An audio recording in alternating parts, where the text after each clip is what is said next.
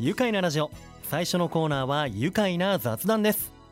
今日のゲストは宇都宮の北西部国本大谷地区の宇都宮市岩原町にありますクライミングジムロッキン代表の新井勝人さんそして店長の小林真希さんです。お二人ともよろしくお願いいたします。よろしくお願いします。まずは、はい。ね、国本大谷地区にありますクライミングジムロッキンがはい。どんなジムなのか、新井代表教えてください。そうですね。あのうちのジムはあのスポーツクライミングが、えーまずできるジム。はい。あとはですね、うん。まあ、広さも結構200坪。うん。え平米でちょっと分かんないです坪あって、うん。まあ、壁もね結構本格的なジムうんスポーツと変わらないあの競技と変わらない4メーター超えのはい。壁がある、うん。えージムですね。あと雰囲気が結構雰囲気。なんかかっこよくて、おそしてなんか怪しげな怪しと。いう雰囲気をうん。コンセプトに結構ディズニーランドが好きなんで、はい。そことあとヒデが好きなんですね、僕ね、ミュージシャンのね。はい。はい。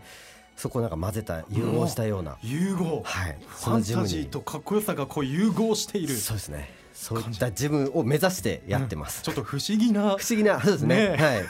はい。いい意味で。へえ、うん。なるほど。いや壁ということでクライミングってね登る、うん。壁を登る競技なんですけど、スポーツクライミングとは改めてどのような競技なのかじゃあ小林店長からはい。教えてください。はい、えっとスポーツクライミングなんですけれども、えっとボルダー、リードうん、スピードっていう3種類があります。うん。で簡単に言いますと。ボルダーは器具を使わずに壁を登る。リードはロープを使って高さを競う。スピードは、あの壁を登る速さを競うっていう感じですね。なるほど、スポーツクライミングの中でも3つのまたね種目にはい、分かれていくということなんですね。じゃあ壁にはやはりあの掴むところホールドっていうんでしたっけ、はい。がじゃあたくさんついていて、はい。えーそれでさまざまな課題とかルートが設定されていてそこを皆さん登ってらっしゃるとはい。いう、めっちゃあのホールドってカラフルでね見ていても楽しいんですよねそうですね。ジェリービーンズみたいな感じでね。ね。綺麗ですよね。うん。ねうん。えー2021年に行われました東京オリンピックではこのクライミングが初めて正式種目になりましたよね、うん。そして昨年開かれた栃木国体でもそうですがあの宇都宮出身の楢崎智亜さんだったり明一さんお二人の兄弟の選手もね、うん。活躍されて記憶に新しいという方も多いと思います。やはりオリンピックや国体によるこう良い影響というのも小林店長ありましたか、そうですね、えっと、オリンピックや、まあ、あの国体が行われたこともあって、うん。クライミングをあまり知らなかった方には幅広く知ってもらえたと思います。でそのおかげで、うん。近年はクライミングを始める方々が増えてきたと思います。ああそうですか、ね、今ロッキンでクライミングに打ち込む人々のこの年齢層っていうと、はい、こう下は何歳上は何歳ぐらいですか？下はあの年中さんくらいから上は70歳以上の方もいらっしゃいます。70代の方がいるんですか、はい、いらっしゃいますへえ年中さんって5歳くらいですよね。そうですね。5歳くらいのちっちゃい子からはい。上は70代まで。はい。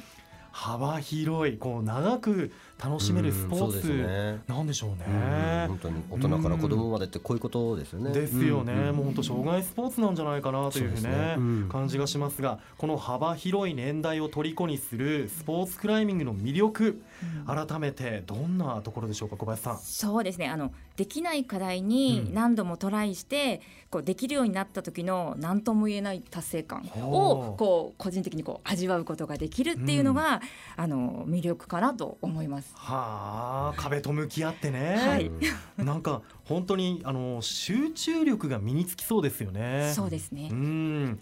このコースをどうやってクリアしていこうかとかを、うんうん。あのまあ、登り方も、うん。あの無数にね壁についているあのホールドをどれを登っどれを掴んでもいいよっていうわけじゃないんですよね。ちゃんとルールというかそうですね。ありますよね。はい、うん。えっと単に登るだけではなくて、はい。やっぱり決められたコースがあって、うん。そのコース上のそのホールドしか使えないようになっていますね。はあ、そのホールドをじゃあどう掴んでいくかその時のこう体の向きをどういう形にするかとか、い。いうところを考えながら、うん。そうですね。思った通りに体を動かしていくっていうね、はい。あの本当ボルダリングとかね見ていて楽しいんですよやるともっと楽しいっていうのは僕も何度か体験したことがありまして、あのやっぱ腕の力もすごいんだけど腕の力だけじゃなくて体全体の動かし方とか使ってますよね、体全体を。でなんといってもね僕頭を使う考えるスポーツだなっていうふうにはいとても感じました。はい本当奥が深いですよね。ねうん、どうですか？皆さんやっぱり真剣に取り組んでます？そうですね皆さんあのもうなんでそんな風に、まあ、課題も覚えられるんだろうとか、はあ。もうすごい集中してやってます。そうか記憶力も鍛えられそうですよね。記憶力ないとちょっと難しいかもしれない。うん。でもそれもやってる間うにん。こうできるようになってくるんですよね。はあそれはすごいとう思います。なんだ。ねあのスクール生をはじめクライミングに取り込む取り組んでいる小中学生の,、クライミング選手たちをですね、うん。来月8月になんとロッキンから海外にえ台湾でのね大会に派遣するということなんですけれども、この外国の大会に派遣するっていうの結構ね代表これハードル高そうですよね。これはねハードルは確かに高かったですね、はい。うん、うん。やっぱり準備もやっぱこう言葉も違うので、うん。そこもなかなか進まなかったり、はい。あとやっぱそれに関わる金銭面、うん。ここもやっぱりねすごいもう日本でやるのとはもう大違いで違うんですね。お金のかかり方がやっぱすごいかかってしまうなっていうのは、うん。まあ、今回ねこうやって、うん。まあ、企画してはい。感じたところですね。そうなんですよね、ん。この大会をあの新井さんが企画して、その大会名がマクサジア台湾ということで、うん。マクサジアという大会なんですがはい、これどういうとこ造語になりますよね。これそうですね。マックスっていう英語とうん。アジアっていう英語をこはいう混ぜてつなげて、でこれをこう読むとマクサジアになるなっていうので、うかっこいい、うん。はい。なるほど、うん。それでマクサジア、はい。アジアをマックスパワーで盛り上げていくよという,、そうね、気持ちがね。なんかね結構パワーを感じる名前かなと思います、うん。クールなね、うん大会名なんですけれども、今回これを立ち上げてしかも台湾でということで、うん。うん。あの今台湾のクライミング競技をやってる人っていうのは多いんですか、あのかなり増えてきてるみたいなんですね台湾でも。でやっぱり日本が今すごく世界で一番強いと言われてるので、はい。まあ近い国なわけですよね、うんうん。そうするとやっぱり日本のその技術力とか、はい。えーなんでしょうね取り組みっていうのを、うん。まあ、学びたいっていう気持ちが今アジア全体が日本から学びたいっていう気持ちがすごくあるみたいでですね。うん。うん。へえじゃあそういったことが今回のこの台湾で、うん。あの大会を開く日本から持っていった大会を台湾で開くっていうのは、うん。やっぱりこうやっぱそういったきっかけになったりしたんじゃないですか？そうですね、うん。そういうのも、うん、もちろんありましたね。うんうん。あとはまあ個人的に僕は台湾が好きっていうのはまあーあるとは思いそうなんですね。うん、やっぱり結構ね、あの人がすごく親日の国なので、うん。まあそういう点でもうんうん。最初に海外でやるなら、うん。まあ台湾がやりやすいかなっていうのはありました。へえ、ねあの本当親日家も多い台湾だと思うんですが、うん。あの台湾もこう国を挙げて、うん。国を挙げてこの大会を応援してくださってるっていう。そうですね。今回はその日本からうん。そういう、まあ、マックスアジアを台湾でやってくれるっていうの台中でやってくれるっていうことで、うん。はいあのーまあ、台湾の政府はい。と台中の政府、あとは向こうの中華民国登山協会かな、はい。の,、まあその団体が、そのマックスアジアにはい。結構まあお金を出してくれると、あえー資金を出すということで、うん。結構やっぱ台湾ってスポーツに対してはもう結構ね応援してくれる国なんですよね。確かにあのうん。ロードレースとかでもね,、大きな自転車のレースも開かれていたり、そうですね。はいうん。じゃあ国を挙げてこうサポートをしてくださるようなそういう体制がうん整っているというね、はところで、まあここは僕もびっくりでした。ううん。こんなになるとは思わなかったです正直。うん。うん。ね、マクサジア台湾というね、うん。えースポーツクライミングの大会初めて開催されるということで、はい。あのーそこに日本から派遣される派遣選手を決める大会、マクサジアジャパン2023が、えーこの5月に開かれまして宇都宮でね新井さんのジムで,、はいですね。えー入賞者およそ30人の中からさらに抽選で、えー3名が派遣されるということが決まりました、えー宇都宮市田野町、えー城山中1年の上野心美さん13歳。そして日光市不波佐見町の、えー落合中1年の小池蘭さん12歳そして東京都中野区の実践学園中1年の大月宗太郎さん12歳と、もう皆さん10代のね若い選手ですけれども、この3名が8月5日開催のマクサジア台湾に出場するということで、はい。あの他にも日本からは16名が、はい。えー参加が決まっているということですが、えーこの3名含んだ16名に今どんなこう思いで、えーどんな思いでいらっしゃいますか、まああのー海外のそもそも大会を出るっていうことが、うん。なかなかないことだと思うんですね。で、うん。僕はやっぱここがすごくポイントでうんまあ、自分で自分でエントリーすれば、うん。あの誰でも参加できる国際大会を開きたいっていうのがもともとコンセプトにあったので、はい。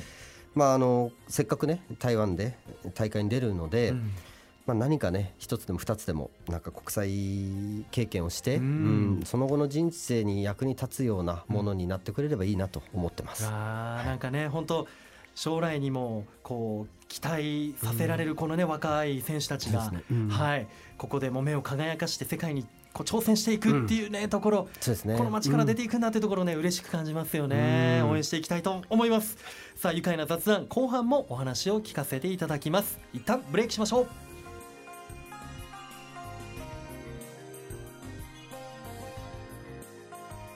愉快な雑談。今日のゲストは宇都宮市の北西部国本大谷地区です。宇都宮市の岩原町にあるクライミングジムロッキン代表の新井勝人さんそして店長の小林真希さんです。お二人とも改めましてよろしくお願いします。よろしくお願いします。いやなんかもう一人実はこのスタねあのスタジオの中に さっきからすごい視線を感じててお二人じゃなかったんです。もう一人あのスタッフのマイケルさんがはい。はい。スタジオにね、えーし初の出張です。出張。初の出張。ねはい。スタジオ。であのもうすごいねあのクールではい。無言を貫いてるんですけど、そうですね。熱い視線を感じますね。めちゃくちゃ。視線目力強いんですよね。強いですよね、うん。はい。しかもめちゃくちゃ超絶イケメンで。イケメン。はい。ちょっとあのあのマイケルさんの紹介ちょっと知ってもらってもいいですか？え私がするんで、はい。うん。えっ、とマイケルはえっ、とまあロッキンの本当にあのスタッフとして最近非常に頑張っています。頑張っている、はい、ただちょっと体がはい、硬いんですよね。かちこちですよ 動ねきが悪いんで、あはい。なかなかちょっとあの思うように動かせない、動かないところがちょっと大変な感じ。ねあの表情も全く変わらないですね。まばたきすらしないっていうね。うん。はいあのスタッフのマイケルさんなんですが、はい。い、つもあのねロッキンの入り口で、うん。あの生徒さんをね迎えてくれたりとかもう看板スタッフということで、はい、あの気になる方は後でホームページ写真あげますので 見ていただければと。あのインスタもやってらっしゃるってことでね、はいあの結構やってます。広報活動もね、うん。やってらっしゃって先ほどもレディオベリーに来たよっていうね写真を撮ったり、レディオベリーの看板の前で撮ったりとかねえーしてます。大活躍して頑張ってます。ロッキンのね、はい。宣伝隊長ということで、えーそんなマイケルさんもねこの後もお付き合いいただいてはい。はい、行きたいと思いますが、えークライミングジム RocKY'N、えーね、先ほど、えー海外のクライミングの台湾での大会で、はいはい。えー選手の派遣をね、えーチャレンジしていくよというお話を伺ってきましたけれども、あの3名の選手の派遣が決まったというお話でしたがもともとは派遣選手の枠は1名だったそうですね。これ増やすことができたのはなぜなんでしょうか？これですねあの僕があのいろいろスポンサー活動をしましてはい、でこの僕の考えに賛同してくれる、うん。あの企業の方がたくさんいらっしゃいまして、ねそれで枠が増やせたっていうのはあります。一人だったところがさらに2人増えて、うんうん。3名も。そう本当にねスポンサー様にはねもう感謝しかないですよ。いやー、もうやっぱりねこの子どもたちの夢を応援したいっていうね、うん。企業さんがねそうですね。多かったりして本当嬉しいことですね。いや本当にありがたかったですね。うん。でやっぱ子供もすごい喜んでくれたのでうんうんなんかあーなんか良かったなっていう。ねえうん初めての海外経験の方もね中にはいるでしょうからね、そうですうんうんしかも大会ではい外国の選手との交流もね深められてはい。絶対次につながりますよね。そうですね。やっぱ人生において大きな経験になると思いますね。本当大きな自信にもなると思いますよ。で今はそのマクサジア台湾に向けて、この派遣に向けてうんどんな準備を行われているんでしょうか？まあ大うんきな枠はもう大体終わってきて、あとはもうユニフォームが来週届く届いて、まあはい日本代表のうんユニフォームもやっぱりねそこにの方も大事だな大事ですよね。思いましてと。はい。そういったのがあと届いて、うんあとはもう飛行機の手配とかそういうの全部終わってまして、うん本当にね2週間ぐらい前だっけ？までは忙しかったよねすごく。そうですね。うん。はい。うんなるほどね、じゃあもう実際にじゃああとはもう体のコンディションをねみんな整えたりとかそう,、いう準備の段階にもねはい。入ってきてますよね、いやもう本当はマクサジア台湾の大会の様子とか、うん。結果知りたいなと思うんですが結果報告などこれどこで知ることできますか？まあロッキンのホームページとか、まあインスタグラム、うんまあフェイスブックですか、はい。あとはあの下野新聞さんがですね、えーぜひこのマクサジアあのまた終わった後、うん。もう掲載してくれるということですので、はい。まあそちらでもわわかりました、えー見れるかなと。ロッキンのホームページやうん。インスタグラムやうん。フェイスブック、あとは下月新聞とかでね、うん。チェック。じゃあもうねスタッフのマイケルのインスタグラムでもじゃあそう情報をね、うん。発信されて、発信していきます。ねえ、はい。いくでしコリンコリンカフェで探せばわかるんで、ね。コリンカフェですか？コリン、はい。小林のもしかしてコとリン。でコリンカフェ、はい、あはい、それでインスタグラムインスタグラムそちらで探せば来てください。わかりました、ねあの本当ね宇都宮のクライミングジムがうん。海外のジムとこう連携するというこの挑戦の姿、はい。えーそして小中学生の若い世代の挑戦を応援する姿も、えー見せていただいていますけれども、あのきっと新井さんご自身もこう今まで何かいろんなことに挑戦されてきたのではないかなとはい。思って私調べてみたら、ええ。ー新井さんは元バイクレーサはい、まあレーサーというほどそんなね大それたもんじゃないですけどまあ、ずっとやっぱあのー、17歳からー、はい、やっぱやってました、ね、レースをやってオートバイのレースをずっとやってました。日本一にもなってますよね。そうですね。2009年に、はい。えーなることができました、ねえ。あのホンダ NSF、F そうですね。はい、はい、のの、うん、HRC トロフィーという全国大会で、はい日本一も経験されていて、えね、そして看護師の資格もお持ちで。えそうなんですよ。で、はい。さらにはもうラジオ MC やもうイベント MC も数多くこなされてきてそうです、ね、MC の先輩。いいやいやとんでもないです。とんでもないです。やもう驚きの連続、今年はねジャパンカップ、クライミングのジャパンカップもやらせてもらったりとか、はい。まあ、結構貴重な経験をさせていただいておりますね。いや、うんそしてあの昨年の栃木国体のクライミングチームの青年女子の監督あもそうです。監督もはい。やりました。すごく幅広い活躍、かねははい、されておりますけれども、い、うん。えそんな新井さんが2015年にクライミングジムロッキンオープンされたじゃないですか、はい。このクライミングジムロッキンのオープンのきっかけって今振り返ると何だったんでしょうかまああのー2014年に僕世界一周に行ったんですね、うん。でその引きこもりの子を脱引きこもりはい。をしようという、うん。そういったプロジェクトに、まあ、応募したら、まあ、受かったんですね。はで合格して。でそへのー。引きこもりの子たちと、うんまあ、世界一周をしてき一周。ても船旅。そうですね、もううんふ船旅で。うんうん。で日本に戻ってきてから、まあ、ああいう場所があってもいいなと思って。で最初ジムではなくてフリースクールやろうと思ったんですよ。なるほど、でフリースクールの子たちができるなんか運動できるスペースうんをというので、そのクライミングの壁を作ってたんですけども、うん。まあとはいえクライミングもねこうやっていくとですね、うん。面白くなってくるわけですね。うん。うん。まあフリースクールとジムをこう今日一緒の時間というか、まあ、一緒にこうやってたわけなんですけども、うんうんでだんだんクライミングもオリンピックが決まったりとか、はい。こう盛り上がりが見せてきたんですね。うん。